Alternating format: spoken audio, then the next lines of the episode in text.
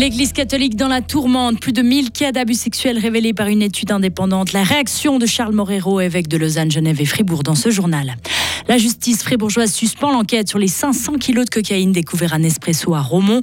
Pas assez d'éléments pour comprendre pourquoi et comment la drogue s'est retrouvée dans les sacs de café. Et qu'ils soient stationnaires ou ambulatoires, tous les types de soins longue durée seront facturés aux caisses maladies. Décision prise hier par le Conseil national à Berne. Et de plus en plus de soleil au fil des heures, maximum 23 degrés. Hein, vous entendrez que les prévisions pour la fin de la semaine sont encore un peu floues pour l'heure. Nous sommes jeudi 14 septembre 2023. Bonjour Karine Baumgartner. Bonjour Mike, bonjour à toutes et à tous.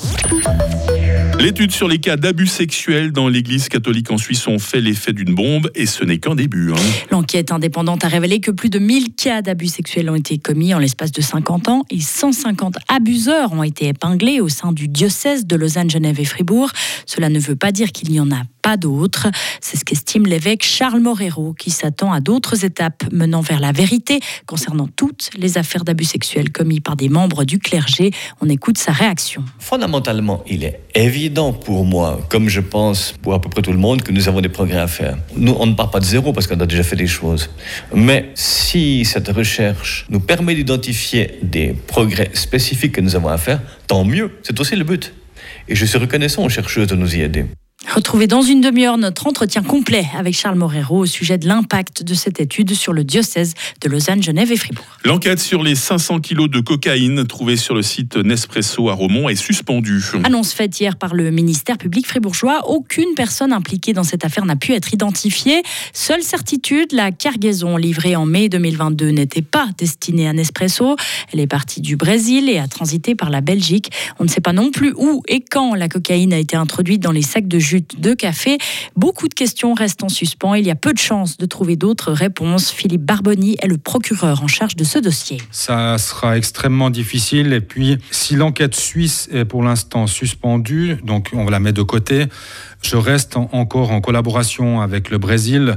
Et peut-être que dans la collaboration entre nos deux pays, euh, ben, des identifications pourraient intervenir. Quels sont les éléments qu'il faudrait pour pouvoir rouvrir cette enquête? Eh ben, Peut-être des identifications euh, sur des gens qui auraient participé au chargement au Brésil, sur des identifications de personnes qui auraient pu être chargées de décharger euh, ce conteneur dans le port d'Anvers ou ailleurs.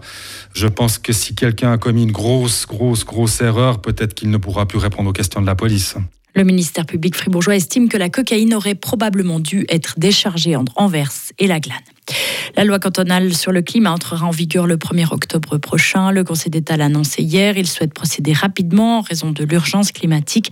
Aucun référendum n'a été lancé suite à l'adoption de cette loi par le Grand Conseil. C'était en juin dernier. Depuis ces 25 dernières années, 128 loups ont perdu la vie en Suisse. Près de la moitié ont été tués légalement, 38 sont morts sur la route et 11 ont été braconnés. C'est ce qu'indique aujourd'hui l'Office fédéral de l'environnement. D'autres individus ont perdu la vie plus naturellement en chutant. Certains se sont noyés, deux ont été pris dans une avalanche et deux autres sont morts dans des combats avec d'autres loups. Pour six d'entre eux, la cause du décès n'est pas claire. Tous les soins seront facturés aux caisses maladies. Qu'ils soient stationnaires ou ambulatoires. Hier soir, le Conseil national a voté ce principe tous les types de soins longue durée seront facturés aux assurances maladie et les cantons et les assurés contribueront selon un même pourcentage. Le système actuel très divers provoque des incitations financières perverses. Comme le Conseil des États, une majorité du national a accepté une condition posée par les cantons, inclure dans ce financement uniforme des soins à domicile et en EMS.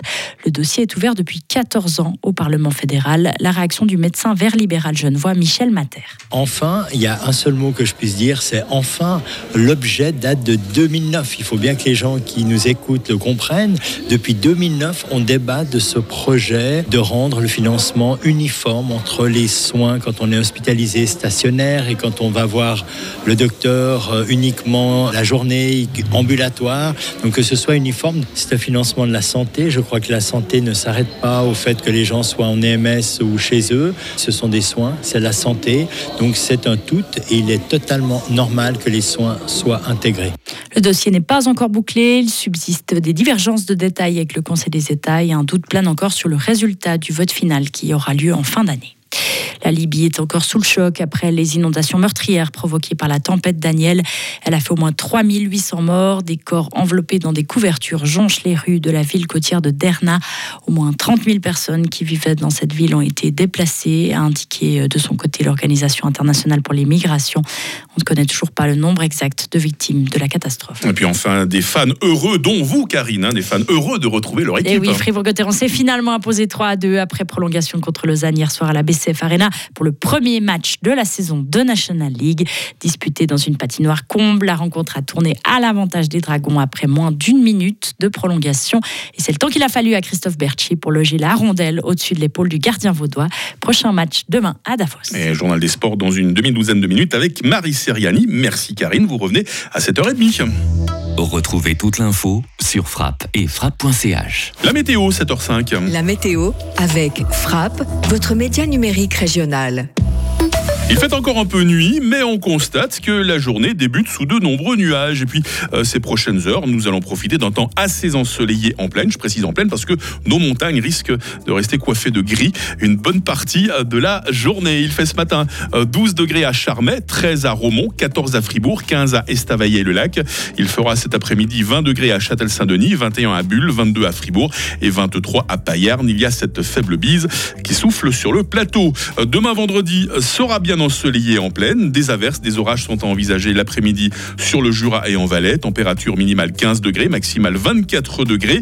Les prévisions pour samedi sont encore un peu floues. Sans doute, il y aura des pluies sur le sud de la Romandie, un peu plus de soleil en direction du nord et de l'est, maximum 24 degrés. Et puis dimanche devrait être bien ensoleillé avec ses 27 degrés. Nous sommes jeudi 14 septembre, 257e jour. C'est euh, la fête des euh, Cypriens. Le soleil se lève dans une poignée de secondes, 7h07, pour nous accompagner jusqu'à 19h40.